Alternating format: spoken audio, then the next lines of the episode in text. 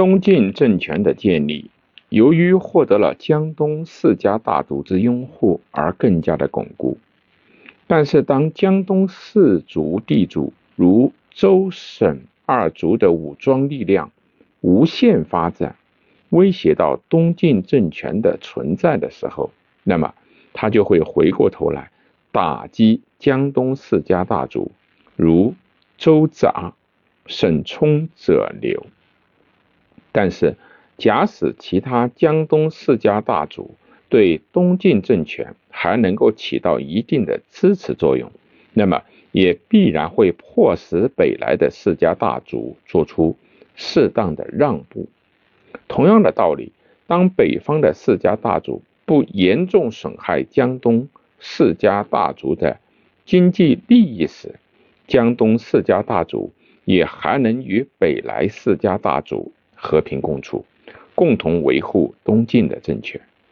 假如江东四家大族的经济利益遭到了严重的损害，他们不但不肯发挥支持东晋新政权的作用，甚至会不惜一切来拆新政权的台。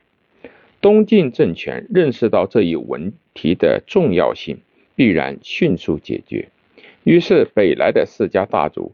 就转而去开发东土、浙闽，这就是说，为了避免南北两大地主集团间的经济冲突，北方流波南下的四家大族着重向东土发展经济势力，不要尽在太湖流域一带求田问色。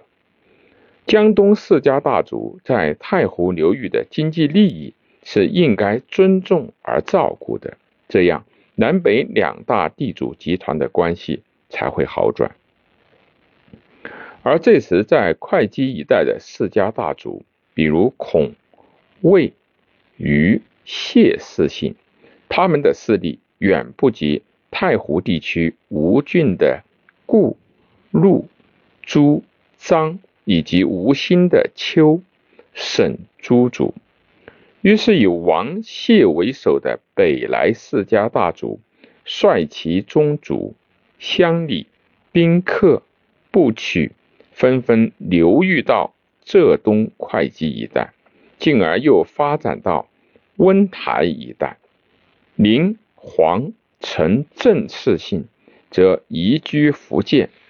从此，南北两大地主集团之间，便从地域上划分开。各自的经济势力范围，从而两者间激化着的统治阶级内部的矛盾，也取得了一定程度的缓和。这样，两大地主集团此后在利益一致的基础上，共同维持了江左偏安之局，有两百七十八年之久。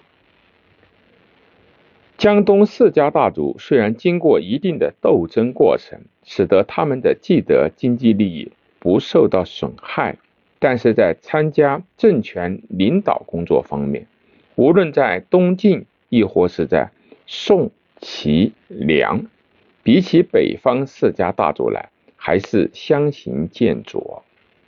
南齐书《张旭传》称：“张旭吴郡无人也，太祖。”也就是萧道成时，御用续为尚书右仆射，以问王翦。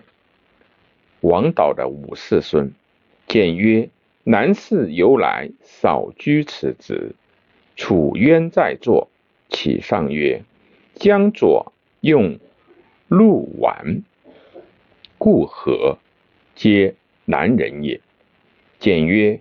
近世衰正，不可以为准则。上来子。南齐书沈文纪传，次主魏文纪曰：南氏无仆业，多历连所。文纪对曰：南风不进，非复一日。可见南氏在政治上的待遇远不及北人，故南齐时，丘陵居。曾恨恨地说：“我应还东，绝故荣种江南地方数千里，世子风流，皆出其中。故荣乎引诸羌渡，防我辈图策，实有余罪。在这里还应该补充几句话：南北两大地主集团间固然存在着矛盾，但是在怎样占夺劳动者的土地，怎样对依附农民进行更厉害的剥削的问题上，他们的利益却完全是一致的。